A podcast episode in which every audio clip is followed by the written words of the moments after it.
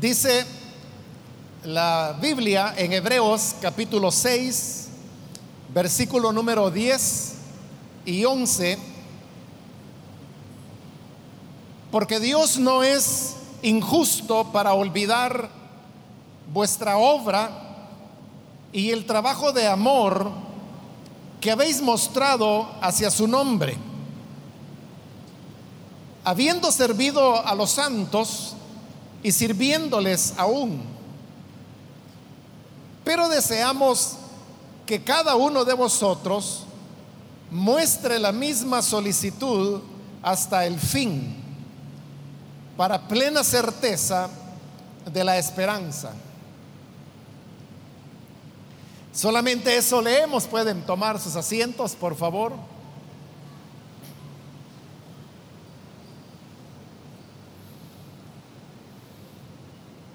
Hermanos, hemos leído de este capítulo 6 de Hebreos, en el cual se está tocando el tema de la importancia de permanecer firmes en la fe. Pues sucedía que en la época habían algunas personas que después de haber creído al Evangelio de Jesús, se regresaban abandonándolo y volviendo a la antigua religión que ellos habían tenido, que era el judaísmo. El libro está dirigido a los hebreos y los hebreos son los descendientes de Abraham, y por lo tanto ellos eran los que habían recibido la ley de Moisés. Y eso había formado una religión que hoy conocemos con el nombre de, judaísmo. Es decir, que ellos ya tenían una práctica religiosa cuando el Evangelio llegó a ellos.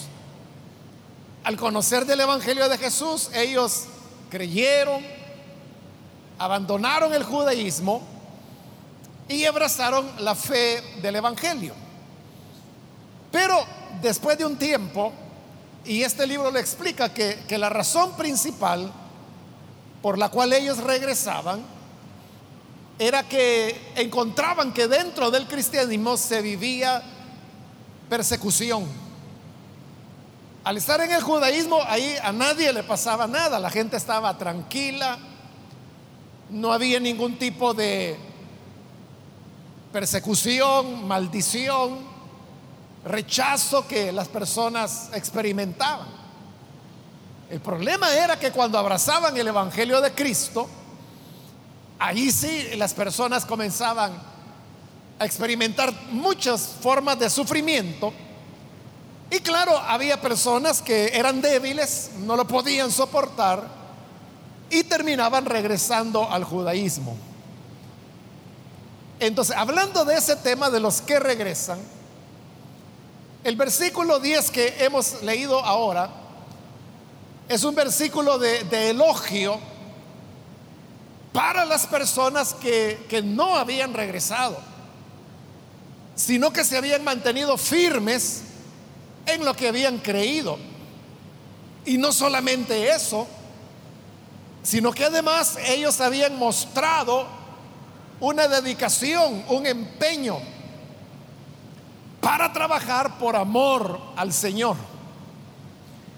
Es decir, que una cosa es creer al Evangelio, lo cual es importante, y permanecer en esa fe también es importante. Pero estas personas de quienes habla el versículo, no solo habían creído y permanecido, sino que habían ido más allá y habían trabajado con amor para este evangelio.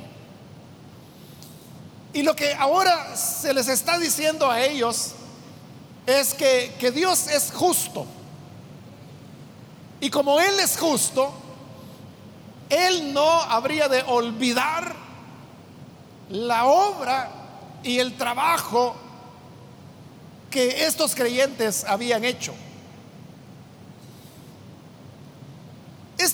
este versículo, que como le digo, está dirigido a esos creyentes en las condiciones que he descrito, Es un pasaje que también se puede aplicar muy bien a, cualquier creyente hoy en día.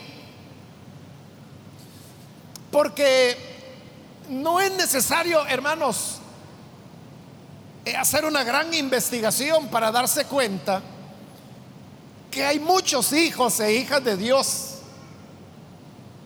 que muestran el amor que tienen al Señor trabajando, dedicándose por amor al Señor, simplemente no hay otra razón. Recuerdo hace un poco más de un año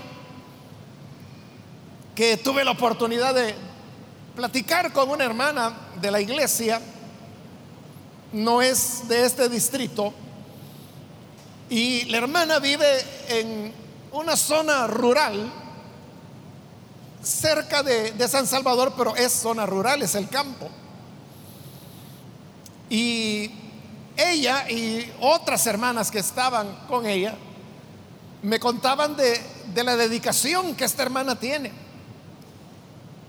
Que cada semana tiene que caminar kilómetros. En este momento no recuerdo cuántos porque, como le digo, hace ya un poco más de un año de esa plática.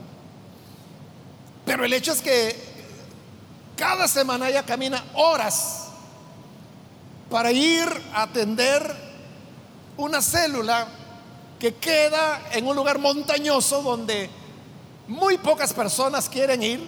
Ahí no hay manera de llegar por vehículo. Se puede llegar en caballo, pero la hermana no tiene caballo, entonces ella se va a pie. Y me contaba ella de que ella no es supervisada porque no ha habido ningún supervisor que haya querido ir hasta el lugar donde ella atiende esta célula para poderla supervisar. Ella me habla de cómo algunas veces algunos pastores han ido con ella y me contaba ahí anécdotas de cómo los hermanos se caían, se enlodaban, que no podían pasarse los cercos. Pero una cosa que, que la hermana hace todas, todas las semanas y otras veces lo que ocurría es que, como hay que subir, es como una montaña, no lograban llegar los hermanos, se quedaban sin aire en el camino. En tanto que para ella pues, es algo que va y viene, va y viene todas las semanas. Y al pensar, hermanos, en un caso como el de esta hermana, uno se admira y uno dice, bueno, qué barbaridad, ¿no? Tanto que platicando con ella, yo tuve la idea, la olvidé, pero ahorita la estoy recordando, de decirles a los hermanos de, multimedia de, la corporación que fueran con ella un día, que vayan a, grabar eh, lo que ella camina, los lugares que tiene que pasar, la montaña que tiene que subir, hasta llegar a, a esta casa que es en el campo, en una montaña y donde llegan otras personas, realizan la célula y la hermana se viene de regreso. Me ha contado que en el invierno a veces viene bajo la lluvia. ¿Y a dónde se va a cubrir si todo es campo ahí? Ahí no hay casas. No hay energía. Es con la luz de la luna, si es que hay luna, ¿verdad? Entonces es una cuestión realmente admirable. Yo le dije al hermano, usted es una heroína. Y las hermanas, porque habían otras hermanas ahí, concordaban y decían, no, si esta hermana es un soldado de Cristo. Y es cierto. Bueno, este es un caso que, le estoy contando de una persona concreta. Pero este es un caso de, muchos otros que tal vez, hermanos, no son tan dramáticos como el caso de esta hermana que le cuento. Pero yo sé, hermanos, aquí mismo entre ustedes hay personas que son tan dedicadas, tan entregadas y todo es por amor. Porque a lo mejor alguna vez las personas le dicen gracias. Y otras veces quizás no le dicen nada. Pero como usted no va porque le den las gracias, lo sigue haciendo. Estoy recordando en este momento de otra hermana también fue hace como un año aproximadamente, platicando con ella, pero ella es diferente, ella es aquí en la ciudad. en Soyapango. Es líder y entonces ella me contaba de que le llegó la noticia de que en la casa donde ella realiza la célula, el hermano anfitrión y su esposa, ambos estaban positivos de COVID-19. Y obviamente nadie quería llegar, entonces ella fue. La hermana no sabía. La hermana no sabía que ella tenía COVID. Ella sí sabía que su esposo era positivo, pero a ella no le habían querido decir la familia de que era positiva para que no se preocupara más y porque ella estaba cuidando a su esposo que estaba positivo. Entonces, esta hermana líder de la cual le hablo llega y toca la puerta y cuando la hermana, porque el esposo estaba muy mal, entonces la hermana es la que sale y la ve y le dice, hermana, ¿y qué anda haciendo acá? No puede entrar. Porque mi esposo está positivo. Y ella no sabía que ella estaba positiva, no le habían dicho. Entonces, hermano, sí le dice, yo sé que su esposo está positivo, por eso vine. La líder sí sabía que la hermana estaba positiva. Y le dice, no, pero entonces váyase, le dijo, no entre. No le digo, es que yo vengo para orar y quiero entrar. Bueno, y hubo ahí, hermano, una discusión, pero al final la hermana le abrió la puerta, entró. Y, la líder, porque fue ella la que me estuvo contando esto, ella entró y llegó a la habitación. Ella sabía que la hermana estaba positiva, que el hermano estaba positivo. Estaba en cama el hermano. Pero ella llegó hasta donde estaba él, oró por él, le puso manos, imagínense. Y luego ella, después de haber orado, regresó a la sala con la otra hermana. Y me dice la líder, o sea, yo sabía que el Señor se iba a llevar al hermano, porque estaba muy mal.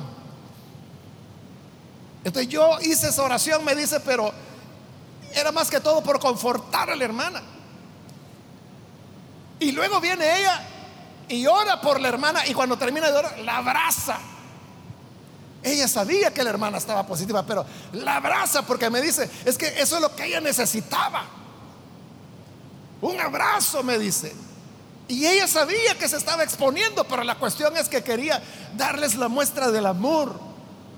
Se despidió de ellos y salió. Y efectivamente, hermano, como los tres días, el hermano falleció. Luego la hermana se agravó, la esposa de la, ahora viuda se agravó y a los, como a la semana, se la lleva el Señor también. Los dos fallecieron. Por eso es que la hermana me estaba contando, porque ella estaba queriéndome expresar la tristeza que sentía. Bueno, esa era dos personas de seis que perdió ella en su célula. Y todos por COVID-19. Entonces, ella me decía, lo que ella quería era desahogarse, contarme, y por eso me lo estaba contando. O sea, no era por jactancia, sino que era porque ella sentía una tristeza tan grande que sentía que le iba a ayudar, que si me contaba a mí, expresar lo que había pasado, contar lo que había pasado, lo iba a ayudar. Y yo creo que así fue, porque yo vi a la hermana que ya se fue más confortada después de que tuvimos esa plática. Pero entonces uno se pregunta, hermano, bueno, y estas personas, o sea, cuando todo mundo lo que quiere es no contagiarse, lo que quiere es evitar. Pero ella sabiéndolo se va a meter a la casa, le pone manos a la hermana, al hermano, porque sabía que era la última oración y de verdad esa fue la última vez que lo vio. Ella sabía que el Señor se iba a llevar al hermano, no iba a sobrevivir. Y luego se lleva a la hermana y por eso es que la abrazó ella. Ella no le iba a decir, hermana, es que me vengo a despedir, ¿verdad? Porque ella ni sabía, la, viuda, ¿verdad? Ni sabía, como le digo, que era positiva. Entonces, ¿qué lleva a la gente a hacer eso? Es simplemente el amor. Pero esos detalles, hermano, que mire, yo le aseguro que esta hermana, porque la conozco, si no hubiera sido porque ella se sentía tan cargada, hermano, seis muertes en su célula. ¿A quién no va a cargar eso? ¿A quién no le va a cargar? Entonces ella se sentía tan mal que por eso pidió hablar conmigo. Y eso es lo que ella quería, contarme estas cosas, porque era como una forma de, de desahogarse. Pero yo le digo, si no hubiera habido una situación dramática como esa, esta hermana no me cuenta nada. No hubiera llegado, yo no me hubiera enterado, no hubiera sabido, no se lo estaría comentando en esta predicación. Entonces hay muchos gestos, muchas cosas así, que quedan olvidadas simplemente porque la gente no anda contando. La gente no hace las cosas para que otros lo sepan, lo hacen porque aman al Señor, aman a sus hermanos. Es lo que está diciendo ahí. Dice, es la obra y el trabajo de amor que habéis mostrado hacia su nombre, habiendo servido a los santos y sirviéndoles aún. amar a Dios, servir a Dios es servir al prójimo. Porque eso es lo que dice, sirviendo a los santos, sirviendo a los hermanos, a las hermanas y sirviéndoles aún.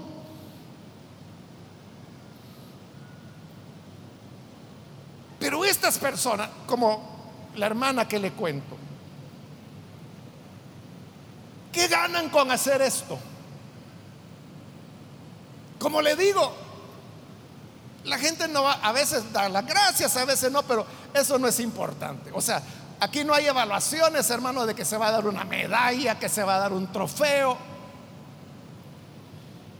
Pero lo que dice el versículo es, Dios no es injusto para olvidar vuestra obra y el trabajo. Y a lo mejor usted ha hecho cosas, hechos, acciones que pasaron desapercibidas para otros. Quizás usted lo hizo ni pensando en una recompensa. Pero hoy la palabra del Señor nos dice que Él no es injusto y que Él no va a olvidar cada detalle por pequeño que sea que nosotros hagamos. El Señor Jesús en una ocasión dijo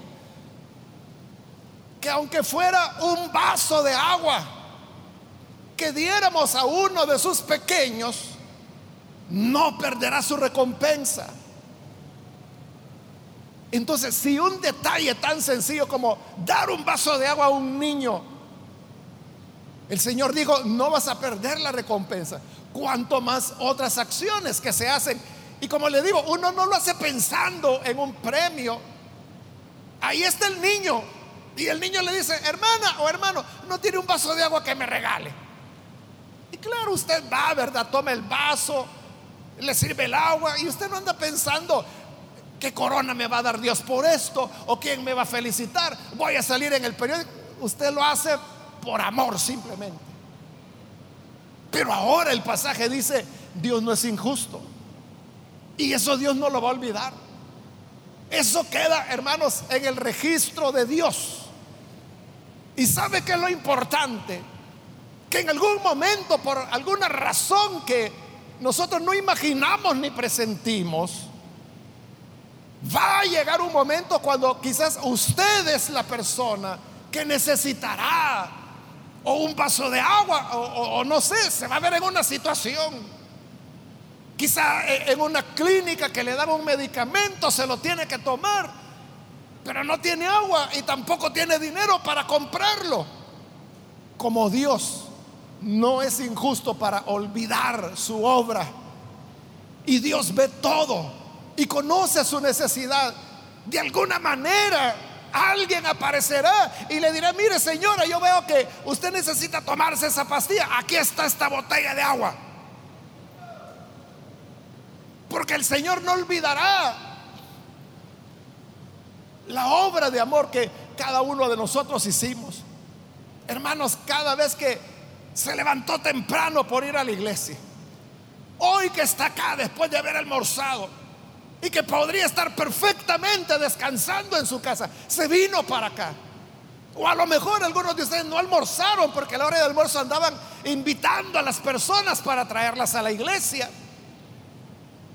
Y hasta que llegue a casa, tres y media, cuatro de la tarde, usted va a ir a almorzar, cenar, ¿verdad? Una mezcla. Pero Dios eso no lo olvida.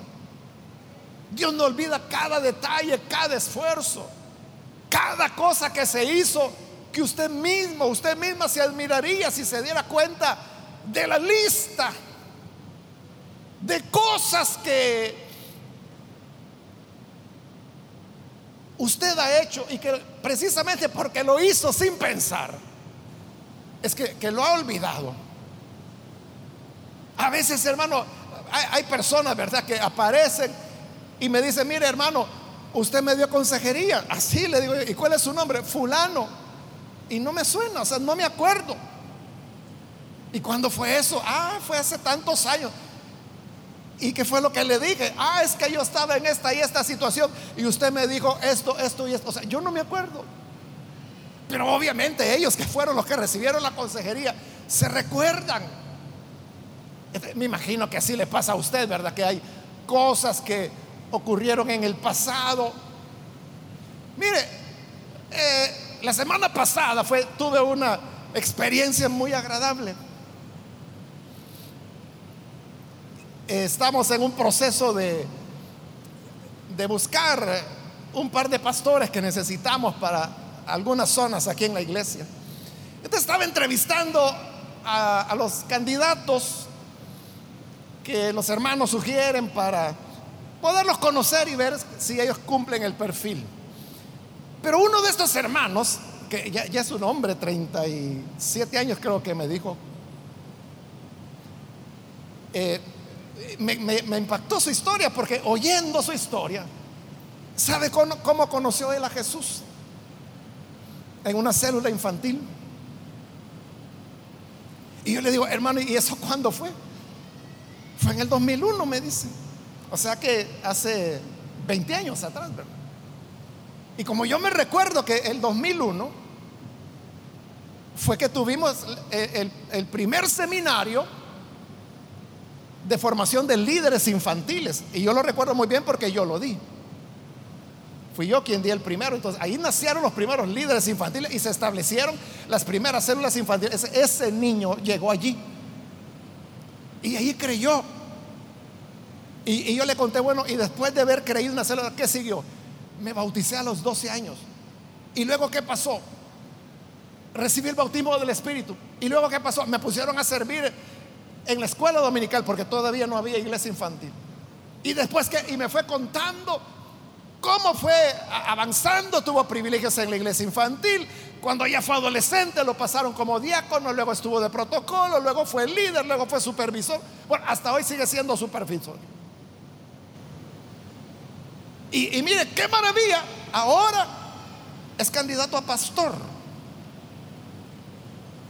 Él sería el primer pastor que tendríamos aquí en la iglesia cuya conversión fue en una célula infantil. Es decir, este niño, hoy hombre, ¿verdad? Ya está casado, está el hermano. Que por cierto se casó también con una hermana aquí en la, iglesia que aquí la conoció. Bueno, él me cuenta que se conocieron desde el, culto, el edificio de jóvenes que, que estaba allá afuera.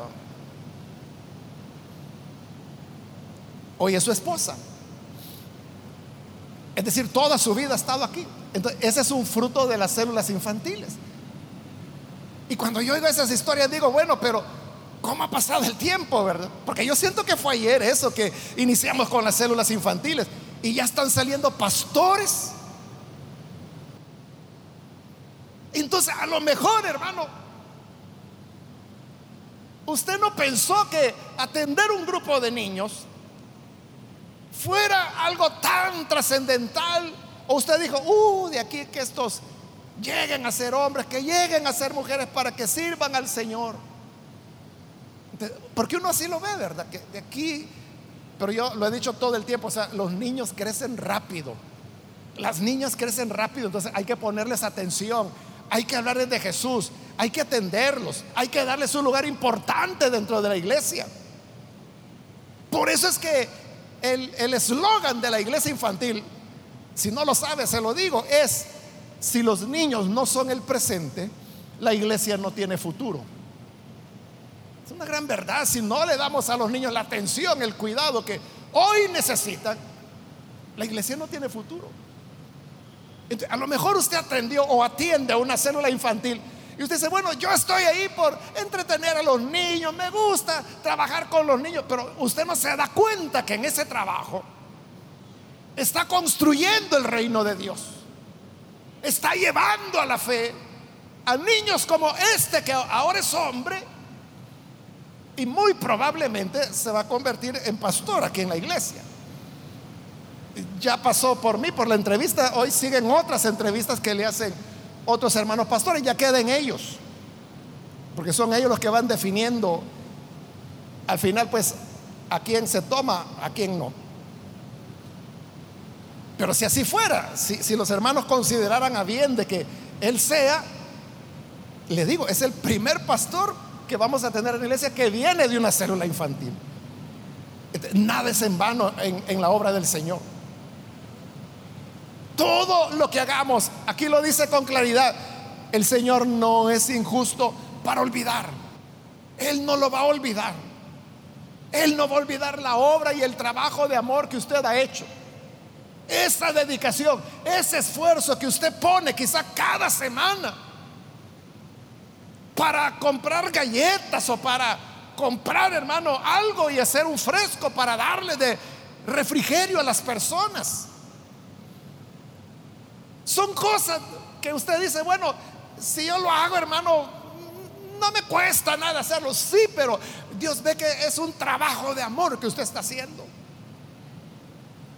Y Dios no es injusto. No lo va a olvidar.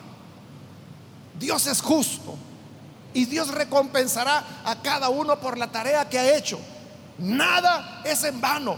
Otra gente le va a preguntar, mira, ¿y vos tanto que trabajas para esa iglesia? ¿Y cuánto te pagan? Y si usted dice, no, si no me pagan nada, yo soy el que tengo que entregar ofrendas a la iglesia. Eh, vos estás loco. No, mujer, vos estás loca que es lo que estás haciendo. Porque el mundo es así, ¿verdad? Nadie hace nada por nada. Pero existen las personas que por amor al Señor hacemos lo que haya que hacer. Amén. Casos como los que les he contado. Y lo maravilloso de todo esto es lo que dice ahí que Dios no lo va a olvidar. Porque Él no es injusto. Él lo va a tener siempre presente. Y por eso es que en el versículo 11, que es el que sigue, dice, pero deseamos que cada uno muestre la misma solicitud hasta el fin. Lo están haciendo estupendamente, lo están haciendo muy bien. Solo les pedimos que sigan así, con ese esfuerzo hasta el fin. Quiera Dios, hermanos, que escuchar esta palabra nos sirva ahora para animarnos a seguir haciendo así hasta el fin. Un día, hermanos, este siglo pasará. Este mundo pasará. Pero como dice la escritura, los que hacen la voluntad del Señor permanecerán. Y cuando eso ocurra, Dios, que no es injusto para olvidar, traerá la recompensa que cada quien merece. Yo sé que no lo está esperando. Yo sé que no es eso, que no es por eso que lo hace. Pero como Dios no es injusto, Él no va a decir, ah, no quiere nada, ah, pues no le doy nada. No, Dios no es injusto, no lo va a olvidar. Y dará la recompensa a cada uno por su obra y trabajo de amor. Por eso, hermanos, no decaigamos. Perseveremos hasta el fin, porque ya falta poco. Ya falta poco de esta maratón. Ya se ve, hermanos, la meta final. Ya vamos acercándonos al final de la carrera. Es el último esfuerzo. Démosle, hermanos, con todo.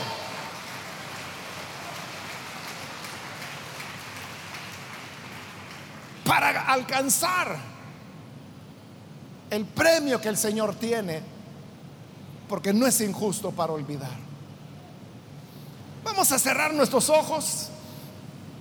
Antes de orar, yo quiero invitar a las personas que todavía no han recibido al Señor Jesús, pero usted ha escuchado hoy la palabra Y al escucharla se da cuenta que nada escapa al conocimiento de Dios. Esas cosas pequeñas que nadie se da cuenta que usted hace para el Señor. Las oraciones a solas, los días cuando haya andado haciendo algo por ayudar a alguien. Ni siquiera son cosas suyas, son cosas de otras personas. Y a veces usted sacrifica su tiempo, sacrifica lo suyo por atender, por ayudar a alguien más. Dios no lo olvida. Dios no es injusto para olvidarlo. Por eso yo quiero ahora invitar si hay algún amigo o amiga que aún no ha recibido al Señor como su Salvador, pero usted desea hacerlo en este momento, por favor póngase en pie ahí en el lugar donde se encuentra para que nosotros podamos orar por usted. ¿Hay alguna persona, algún amigo o amiga que ha escuchado la palabra de Dios y hoy necesita recibir a Jesús?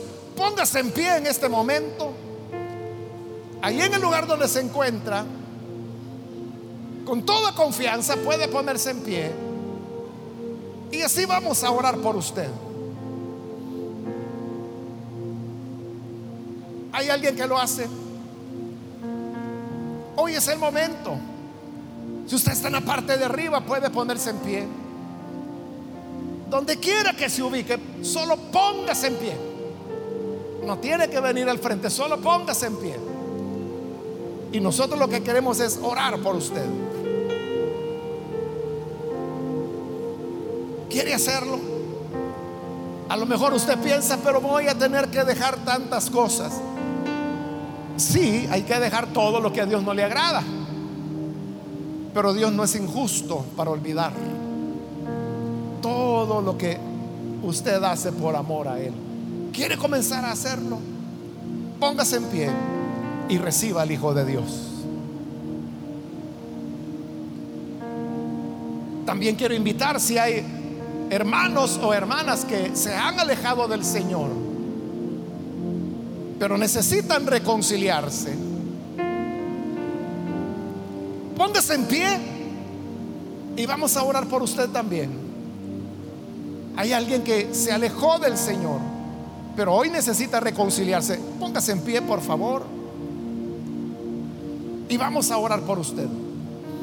Muy bien, de este lado hay una persona, que Dios se la bendiga. ¿Alguien más que necesita hacerlo? Puede ponerse en pie.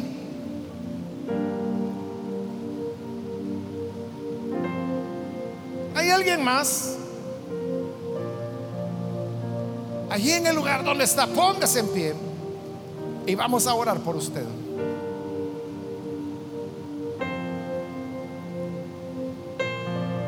Voy a hacer la última invitación. Si hay alguien más que hoy necesita venir al Señor por primera vez o necesita reconciliarse, póngase en pie y aproveche porque esta ya fue la última invitación que hice y vamos a orar.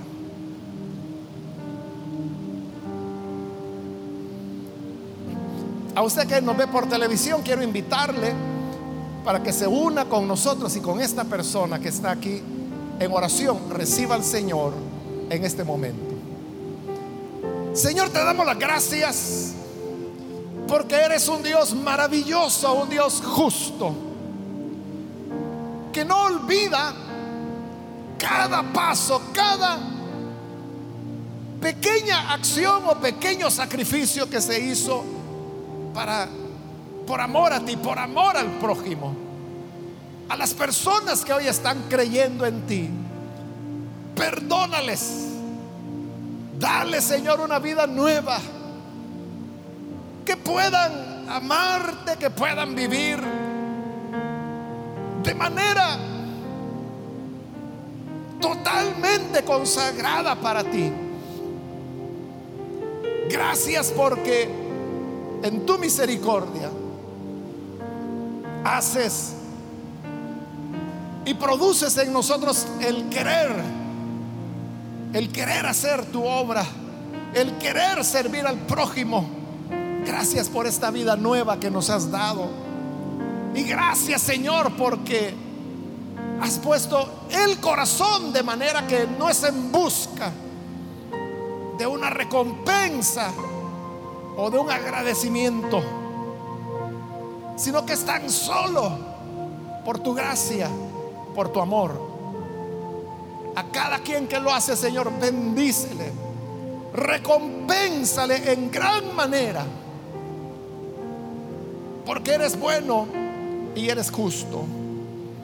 Es nuestra oración en el nombre de Jesús nuestro Salvador. Amén.